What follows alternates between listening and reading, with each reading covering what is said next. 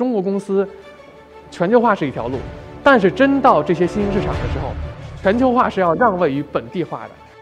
市场格局未定之前，有时间和空间去发展，而且没有天花板。似乎每一个行业在这个机会都有可能有野蛮生长的机会。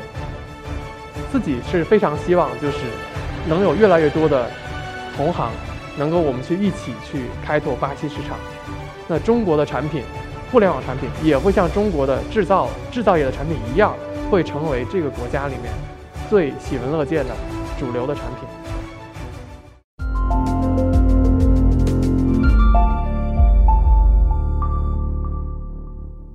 呃，大家好，我是一刻 Talk 的讲者，云中万维的刘迪。呃，今天很高兴跟大家分享一下我在巴西做网游的那些事儿。巴西确实是一个对我们来讲比较陌生的国度啊，就是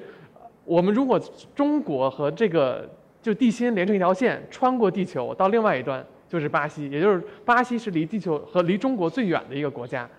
那么我们提起巴西的话，其实它虽然陌生，但仍然是很有话题感。就是以前我们都会。去关注的像巴西的阳光、海滩、美女、足球，啊，桑巴。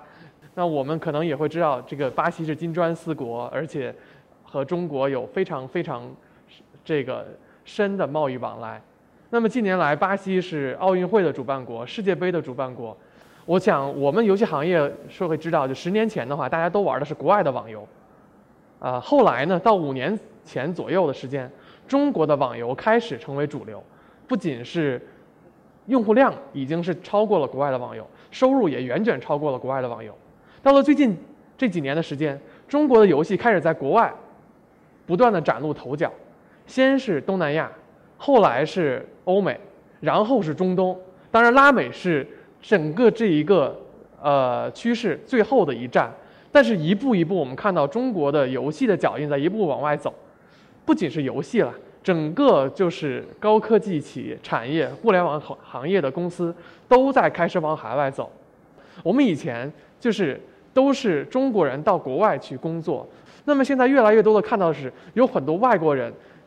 外国的留学生在中国学中文、学经济、学国际贸易，毕业以后不愿意回国，仍然留在中国继续打工，为中国企业去。服务工作这样的趋势越来越明显，我们公司也是这样。我们公司到现在为止有来自七个、八个、七八个国家的人，呃，员员工在我们这里工作过，呃，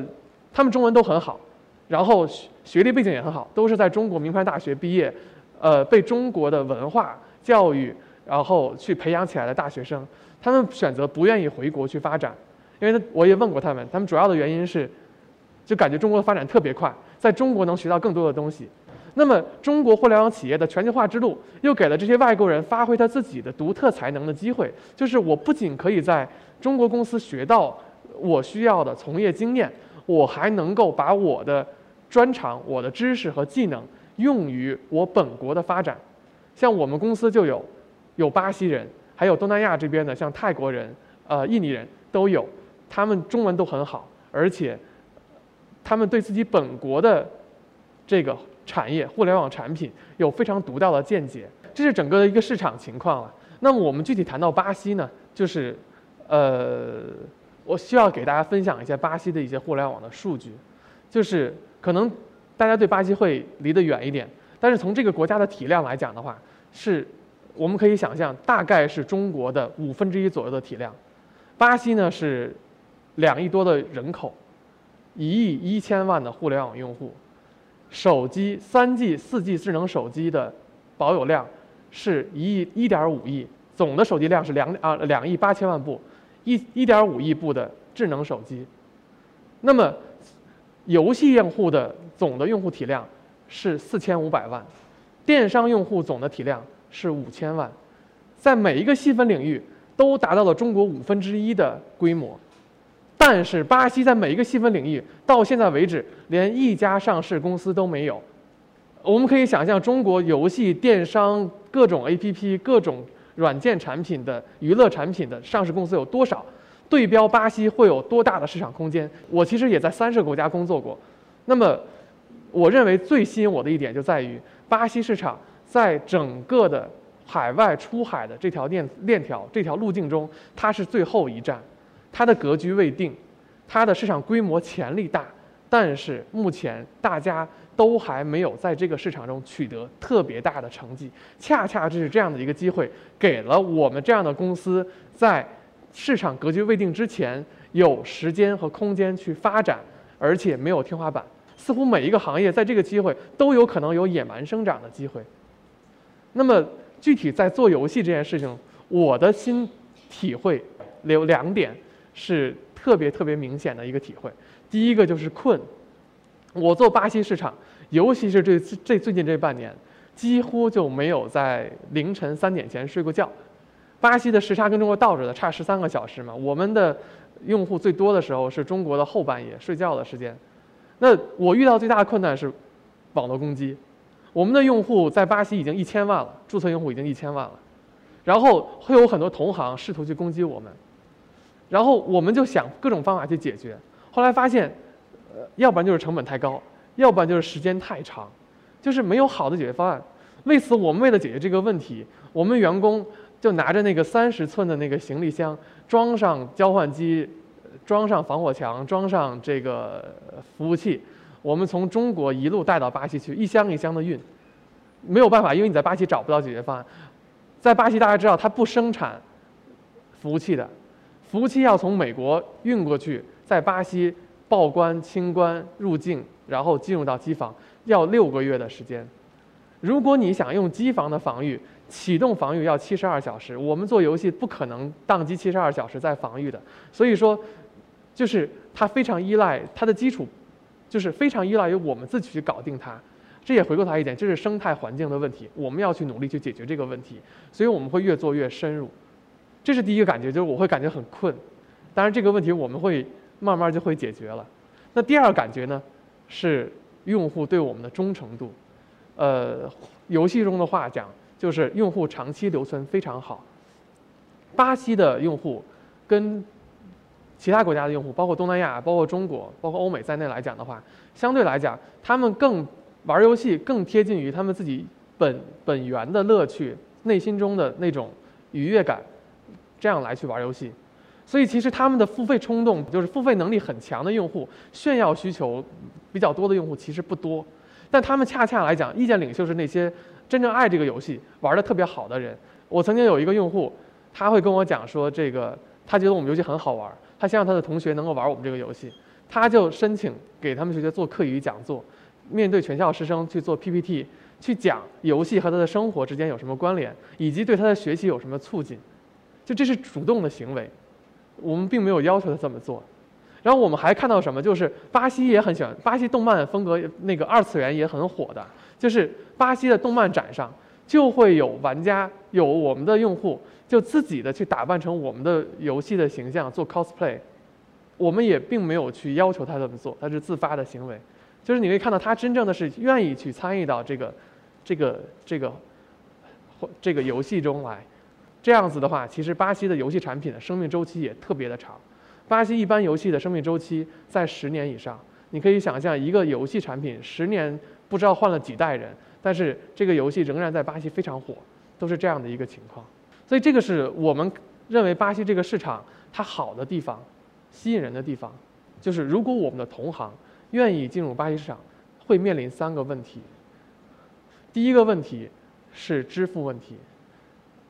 巴西的支付和今天中国的支付相比，会你感觉落后好几代，就有点像中国十年前的情况。就巴西的支付。有一种支付叫 Boleto，大概有百分之四十人会用，我们叫它银行汇票，它有点像线上打印一个转账单，然后去银行付款，就这样的一个情况，是不能立刻到账的。那么，这就导致什么？就是很多时候用户是冲动付费，但是到最后要去转账真正付钱的时候，他就没有那个冲动了。而且巴西的人住的地方和银行又特别远，就巴西虽然是一个城市化率很高的国家，但是它。的城市不像我们北京这样的城市，是那种大都会式的那种 metropolitan 的城市。它的情况是，它的用户会住在这种城市郊区的会比较多，而银行主要在市中心，所以他去交钱的时候会很麻烦。然后，这样的话会导致他的付费意愿会减弱。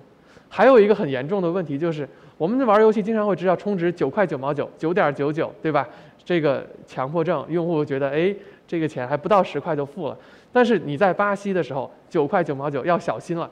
用户可能付不了，因为有些钱他会在 ATM 机上存钱。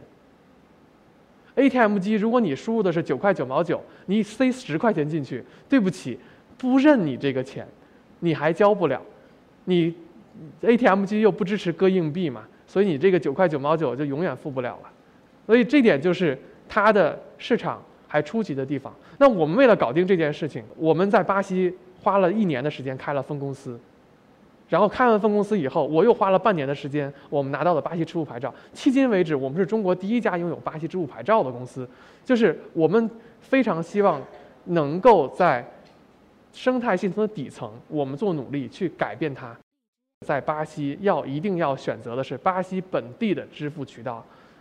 我们境外流行的支付渠道，包括像 PayPal、像 Facebook、像 Google Wallet，都存在着各种各样的问题，更别说很多人可能还觉得是是不是支付宝、微信就可以在巴西付了？那不可能。那么第二点的话，是要特别重视本地化的推广。我们中国以前的公司进入巴西的时候，我看到过很多公司，那他们遇到一个最大的问题是。花了很多的冤枉钱，就是花了很多钱去推广，可能数以亿计的，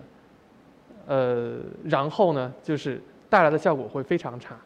其实这个反映一点，就是说，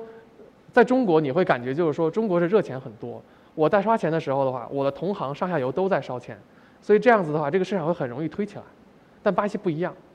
巴西是一个投资并不热的一个国家，你的上游和下游都没有投资，所以他会考虑跟你做生意。而你在烧钱的情况下，会有越来越多的公司会愿意从你这里来赚钱，所以其实更好的方式，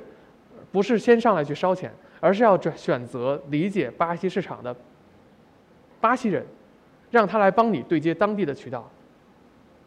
那这样子的话，你的价值就会节省很多。中国公司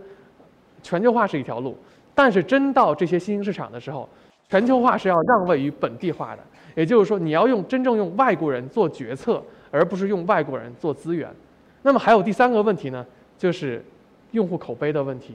就是我们中国人在做海外的时候，很可能产品经理是不会说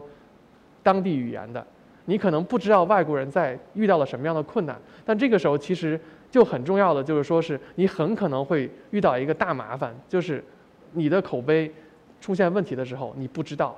那这样子的话，其实是需要你拥有一个要有一个非常接地气的一个服务团队，一个产品团队，要能够把用户的需求传递过来，而且要重视用户之间的联系和分享。巴西是一个非常非常重视社交的这样的重度社交的一个国家，你要需要去让用户作为你的种子用户，能够替你去传播产品。那么我自己是非常希望，就是能有越来越多的